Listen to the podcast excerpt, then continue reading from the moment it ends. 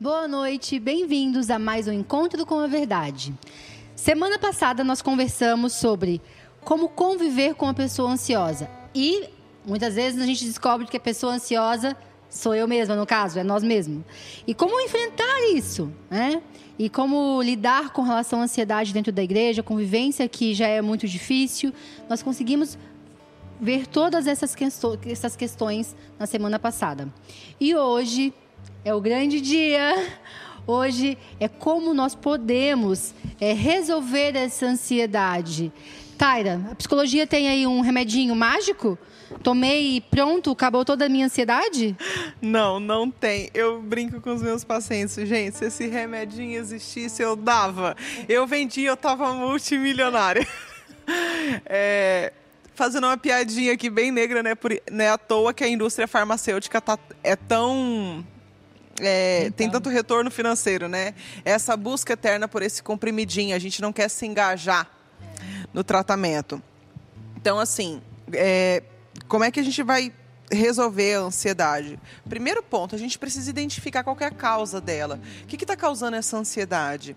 Ela é pontual, ela é específica, ela é generalizada, né? Onde, em quais, qual é a área da sua vida que está afetando, onde é que ela aparece? Então, precisa ter esse, essas questões, assim, essas perguntas resolvidas, é, respondidas.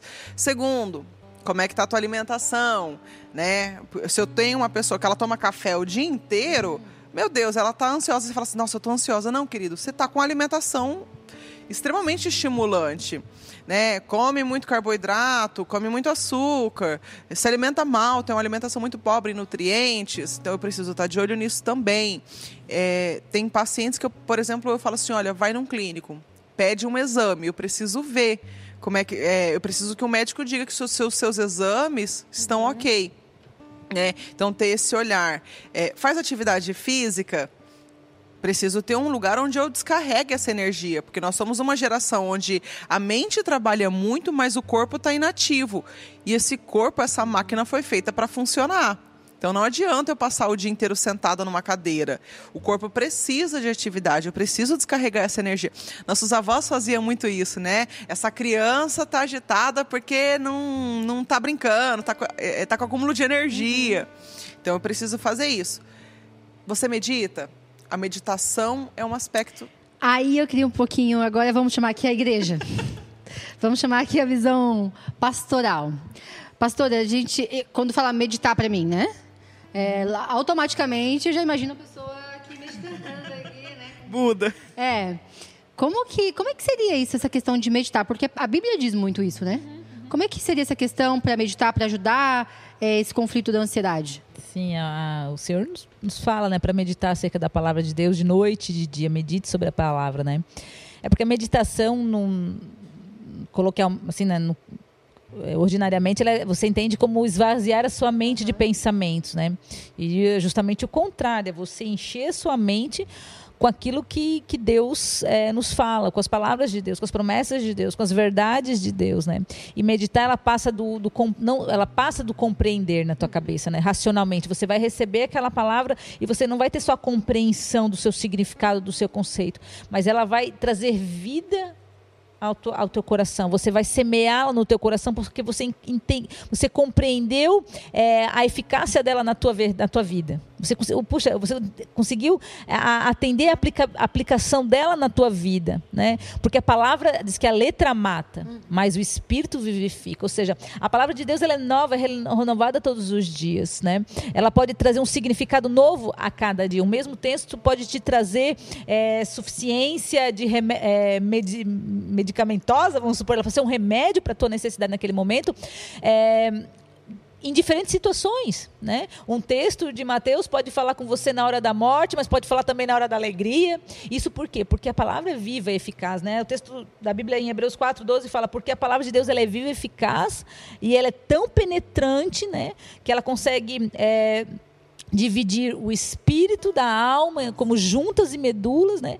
E ela é capaz de discernir a alma, né? E, o, e as intenções do coração. E o Senhor, a, os nossos e tudo se inicia né, na intenção do nosso coração. né? Os nossos, os nossos comportamentos, as nossas atitudes, elas são aquilo que a nossa psicóloga falou no, no episódio anterior, é a ponta, né? É o topo. Mas é, aquilo que nós sentimos, né, pensamos e começamos a, a construir dentro de nós, que acaba se tornando, se manifestando naturalmente através das nossas atitudes e falas, né? E é que é que é que aparecem, né? E o Senhor veio para julgar corações. Né? Por isso que a gente fala que às vezes o pecado, ele, é, ele pecado ele se inicia no coração. A gente só vê o, a parte externa, né? Mas o Senhor conhece a intenção do coração. Então, é, isso é importante entender, né? É, o que a, a, palavra de Deus, ela, ela, ela, ela é feita para nos meditar, porque ela tem que ocupar a nossa mente, mas não numa forma rasa. Eu decorei, né? Porque isso é lei. Os fariseus viviam decorando a lei. Né? E por que, que, e que eles foram, perderam, né? A, e não reconheceram a Cristo? Não conheciam a Deus, conheciam a lei. E o que a lei, a, a lei, né, a lei ela nos, nos prende ao, ao, ao que é certo e errado. E quando Jesus veio para trazer complemento à lei, para aperfeiçoá-la, ele diz: Olha, vocês não fazem, vocês não devem me seguir e me amar. É, é, porque vocês sabem o que é certo e o que é errado, mas porque vocês me amam. Eu quero que aquele que me ama verdadeiramente é aquele que cumpre os meus mandamentos. Ou seja, vocês não vivem de acordo com a palavra porque vocês acham que né, assim é o certo, assim é o errado. Não, mas porque me amam, porque me conhecem. Né? E quando a gente tem um encontro com o Espírito de Deus, quando a gente conhece verdadeiramente a Deus, a gente conhece do seu amor. E quando a gente ama, a gente a gente, a gente se rende, né? a gente começa a ser transformado. Aquilo que é capaz verdadeiramente de nos mudar é o amor, né? Então, por isso que a meditação ela deve ser nesse sentido, de não só simplesmente uma, uma compreensão de mente, mas um, transformar de coração, né? De coração. Muita gente esquece disso, né? A gente esquece que a gente tem um manual e que a gente deve, a gente deve realmente meditar nesse manual, usar esse manual, né? Ele está ali para isso, né? E isso nos ajuda, nos ajuda muito, porque é colocar aí mesmo com relação aos versículos e meditar naquilo, não só ler e passar ali, aqui, acabou, pronto. Não. O que que estava acontecendo aqui? É, trazer é, isso para a nossa realidade, né? E, e, tem uma questão interessante da meditação. É, para a psicologia, por exemplo, é, qual que é a função da meditação? É te trazer para o agora. Né? Então, hoje a gente tem uma abordagem que ela, ela tem uma base de uma... Eles pegam... É, acho que é a filosofia zen budista, né, que traz a questão da meditação, que é essa imagem que a gente tem. Mas existe uma parte que é muito interessante que hoje no, na nossa cultura chamada de mindfulness, né, que é esse estado de atenção plena, por exemplo, aquele exercício que eu fiz lá no, acho que no primeiro bloco, né, sobre presta atenção nos seus pés, presta atenção. Isso é um exercício de meditação, é trazer a mente para o agora, estar totalmente plena daquilo, do, né, né, de plenitude de ah, estou plena. É, atenção totalmente no aqui e no agora. Então, esse tapete encosta nos meus pés, essa cadeira encosta na minha pele. Isso é uma meditação. E é muito interessante que quando você, por exemplo, pega a questão da palavra meditar na Bíblia, Davi fala, né, olha, é, eu meditei na sua palavra dia e noite. A meditação que os judeus fazem não é uma meditação. Eu vou ler a Bíblia. É uma meditação. Eu vou pegar um versículo e eu vou digerir esse versículo. Né? Eu senti prazer na sua lei dia e noite prazer, o que, que é? percebe que a pessoa está meditando sobre essa palavra. Eu até brinco, está ruminando, igual vaca, sabe? Fica ruminando aquilo ali. No, no... Então você percebe que a atenção dela está focada em algo, né? Então às vezes está focada no corpo, às vezes vai estar focada na respiração. Às vezes eu, eu tenho pessoas, por exemplo, pacientes que eles falam: Nossa, o barulho do mar me acalma. Ok, então para, respira, coloca o som do oceano, né? Do mar ou então coloca um, um, um, uma música, de preferência uma que seja só melodia, porque a letra te leva devagar, uhum. né? Medita, medita na palavra, medita no, no som do oceano, medita no, no, cantar dos passarinhos, medita trazendo atenção para o agora. Então, para a psicologia, a meditação vem muito disso, porque o ansioso está com a mente onde? Em todo lugar, menos no agora. Né? Então traz a mente para agora. É o agora da palavra, é o agora do, do, que ele escuta, do que ele sente. Traz atenção, uhum. entende? Além da, da meditação ali, de meditar da palavra, Taira, o que mais a psicologia pode nos ajudar com relação a como resolver a ansiedade? vou tocar na ferida dos psicólogos. Um bom psicólogo ele sabe reconhecer a necessidade de um psiquiatra, é, identificar a nossa limitação. Porque do, da mesma forma que um psiquiatra é limitado na questão de ferramenta para trabalhar uhum. é, questões emocionais, a gente também é na questão de medicar. Então a gente precisa orientar esse paciente às vezes e falar, olha, querido, nessa sua situação você vai precisar de um remedinho. Né? Faz parte aquilo que eu falei da insulina. Se a gente toma insulina, por que, que não vai tomar um remedinho que vai ajudar? E um bom psiquiatra, ele vai saber o teu diagnóstico, saber fazer uma medicação adequada, tudo isso. Então, a medicação talvez seja algo importante a ser considerada. Segundo, e, e último, fazer terapia. Gente, a gente está em pleno século XXI, né? 2020. Pensar que terapia é coisa para louco, coisa para fracassado, é um pensamento muito retrógrado, né? Que é coisa de mulherzinha, que é coisa de mulher, que é coisa de gente fraca. Não, psicoterapia é se conhecer. Você se conhece? Porque eu vou ser bem sincera. Olha, eu sou psicóloga, faço terapia e cada dia me aparece uma novidade. É, pensa a pessoa que não se conhece. Ela vive a toque de caixa. Ela vive reagindo à vida. Isso é péssimo. Ninguém quer viver só reagindo. Eu quero ter um controle saudável sobre as minhas emoções. Eu quero conseguir me organizar. Então, a psicoterapia vem muito nesse sentido. Vamos identificar quais são seus padrões, pastora. Vamos identificar quais são seus padrões, Joyce, de onde é que vem, como é que a gente pode mudar isso, né? o que, que precisa ser feito. Vamos aprender exercícios, vamos questionar essa realidade. Então, a psicoterapia é uma ferramenta poderosíssima para te auxiliar a mudar, a estabelecer novos projetos. E isso é lindo, porque o Senhor não nos fez para ficar presos no passado. Ele nos deu, ele, ele nos deu vida. Né? E vida em abundância. E viver de forma abundante não é ser dominado. Eu lembro no Moriá que eu fui que a pastora Débora falou: olha, se um prato de comida te domina, tudo te domina. E eu fiquei, meu Deus, né? que, que, que droga de engolir essa verdade. Mas é muito isso. Se, se a minha emoção me domina, eu vou ter muito problema. Então a psicoterapia vem muito disso, sim. Vamos te dar ferramenta para você aprender a lidar com essa emoção? Porque emoção faz parte. Eu, eu falo muito para paciente meu cristão que vem muito receoso para terapia, né? Que a gente ainda tem esse preconceito dentro das igrejas. Eu falo, olha, você foi feito em imagem e semelhança de Deus, meu querido.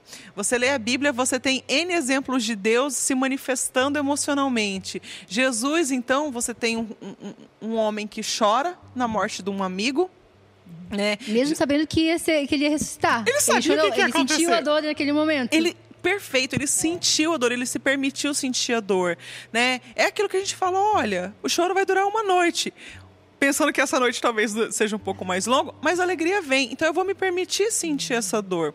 Jesus também quebrou o templo, o povo, os, os comerciantes no templo, ele ficou indignado, ele sentiu muita raiva. Jesus se sentiu sozinho quando ele está no Monte das Oliveiras, tipo assim, cara, sério, vocês não puderam ficar uma horinha orando comigo? Bacana vocês, né? Então você tem um, um, um Deus que é extremamente passional. Ele está assim, muito bravo com, com os judeus, com o povo hebreu, descendo o, o chicote. Aí ele fala, aí de repente você, você lê e ele está assim: ai, como eu queria juntar vocês debaixo das minhas asas, como a galinha junta os seus pintinhos. Isso me diz de um Deus que é extremamente afetuoso, que tem afetos. Uhum. Nós somos a imagem e semelhança dele. Uhum. Nós temos afetos também. Tá tudo bem eu senti raiva, eu senti tristeza, eu senti é, alegria, né, amor, enfim. O que, que a palavra fala? Não deixa o sol se pôr sobre a vossa ira. Então, tipo, sentiu raiva, ok, agora vamos resolver isso daí, né? Jesus chorou, mas depois foi lá e ressuscitou um Ressuscitou, ficou só chorando. Jesus ficou ansioso na véspera da morte, mas ele falou, olha, que se faça a sua vontade e não a minha. Então, a Bíblia traz isso e a terapia também. Ok, tá sentindo isso, e agora, o que, que a gente faz? Entende? É verdade. E, pastora, como que a igreja resolve essa questão de ansiedade? Tem um remedinho aí também? É. Como, além da meditação, de meditar a palavra, que mais você falaria para uma pessoa que chega, vai chegar no seu, na sua salinha e falar assim, ó, como resolver a minha ansiedade, pastora? Sim. Bom, a, tem um segredinho aí na palavra de Deus que a gente consegue identificar como algo bem, bem importante, assim, que é a expressão dessa emoção, né? O manifestar dessa emoção que é feita através do choro. Uhum. né? O quebrantamento, a palavra fala chama o choro, né? Esse choro cheio de emoção, cheio de petições, cheio de incertezas, é, de quebrantamento, né? Quando você é, o teu, uh, você coloca para fora através né, das tuas emoções o choro. E a, a, em Salmo, no Salmo 51 fala, Davi fala, né? Um coração contrito e quebra, quebrantado, Deus não desprezará. E realmente Deus não despreza um coração quebrantado, né? O choro ele tem essa função é, terapêutica, assim, de trazer para fora, né? Como águas, Alívio. como águas, né? Deus fala que ele é, ele é água viva, né? E ele fala que do nosso interior fluirão rios de águas vivas. Então, ele, essas águas que são choro, elas têm esse poder de limpar, de curar, de jogar fora, sabe? De, de, de tirar aquilo que estava ocupando um lugar, sabe? O lixo, o entulho, e de trazer para fora, né? Então, o quebrantamento, em várias passagens da Bíblia, tra traz essa, essa condição, assim, de manifestar o teu ápice, de aquela, aquela emoção concentrada, né? Você trazer vazão, né? Como águas, né? E o Senhor fala que, né, se eu sou a água da vida, aquele que beber de mim jamais terá sede. Ou seja, né, se a gente compreender que a fonte da nossa vida é o Senhor, nessas né, águas elas vão fluir é, de uma maneira é, para o bem, para a vida, né?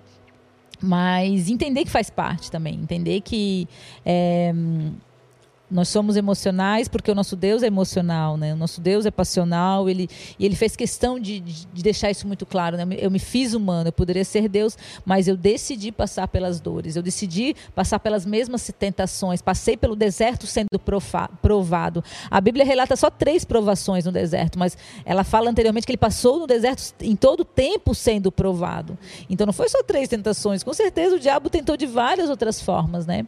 Então Deus Deus, Deus se colocou é, na, nossa, na nossa posição. Então a gente consegue, tem sim, o livre acesso a, a Jesus através da sua cruz, através da sua vinda né, como homem. E, e, tudo aquilo que ele sofreu é para nós um, um, padrão, é para nós um ensino, é para nós vida, né, para ser aplicado às nossas vidas.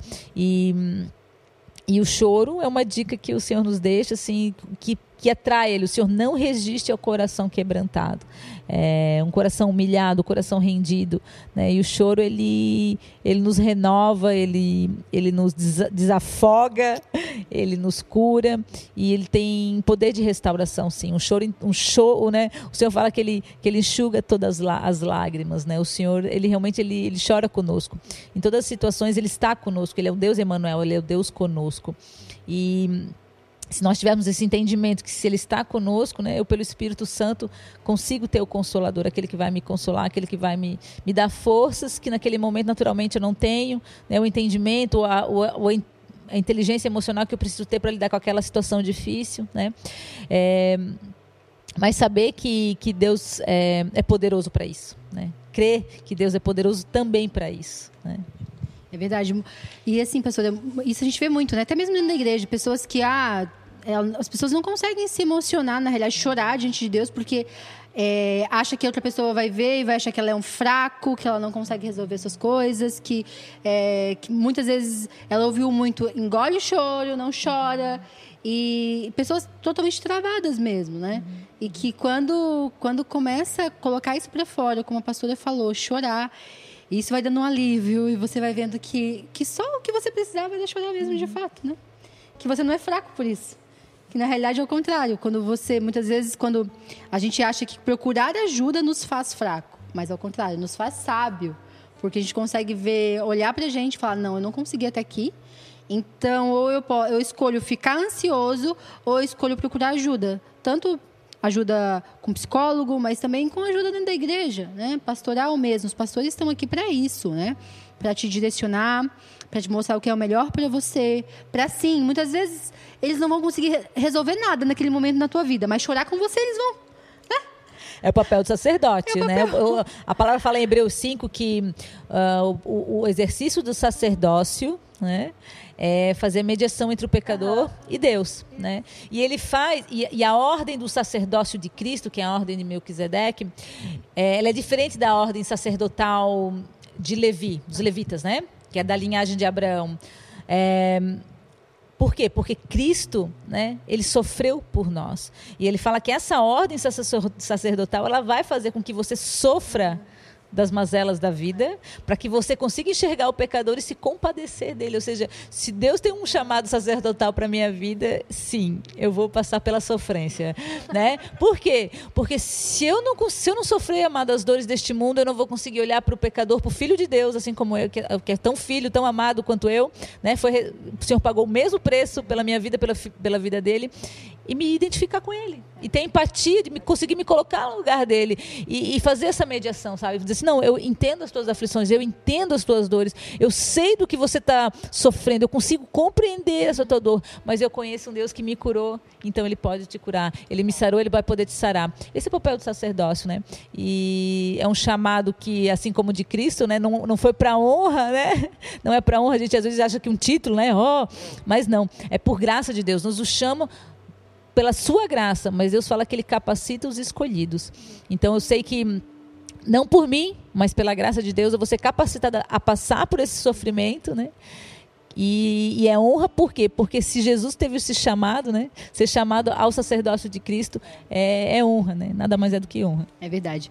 Eu quero deixar com vocês aí de casa um Salmos, Salmos 94, 19, que diz assim: quando a ansiedade já me dominava no íntimo, o teu consolo trouxe alívio à minha alma. Então, aqui já diz, né, muitas vezes a ansiedade já nos domina por completo, mas aquele que vai trazer alívio é o Senhor. Ele está só à tua espera. Ele está esperando você se render, como a pastora já falou aqui. Se renda a Ele e leve todos os seus problemas, toda a sua ansiedade a Ele, e Ele vai trazer alívio à sua alma. Confie no Senhor ele está ali para te ajudar. Você não está sozinho. Se você já tem uma igreja, converse com seus pastores. É importante, sim, abrir a sua vida, colocar diante deles que você precisa de ajuda. E também, claro, como nós vimos com a psicóloga Taira, procure ajuda profissional.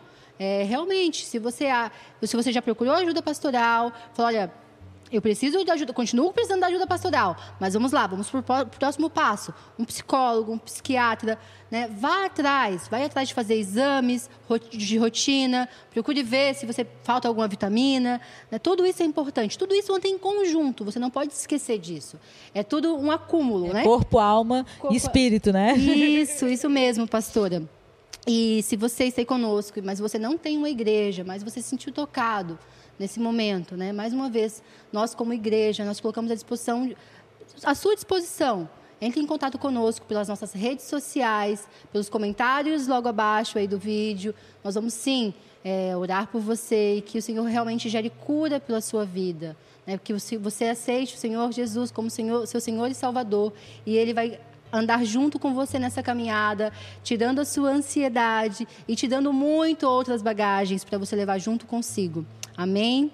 E muito obrigada, meninas, pelo programa. Muito obrigada por estar aqui junto conosco é, em todos esses episódios aí.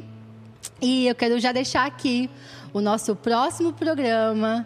É, você vai conhecer um pouquinho de quem nós somos. Quem é Nação dos Montes? Quem é a Igreja Nação dos Montes? Como que ela surgiu? Né? Qual é a nossa visão? Qual é o nosso propósito aqui? Então não perca o próximo programa para você conhecer um pouquinho mais sobre a nossa igreja. Não esqueça de compartilhar esse vídeo, de se inscrever no canal e de comentar. Até o próximo programa.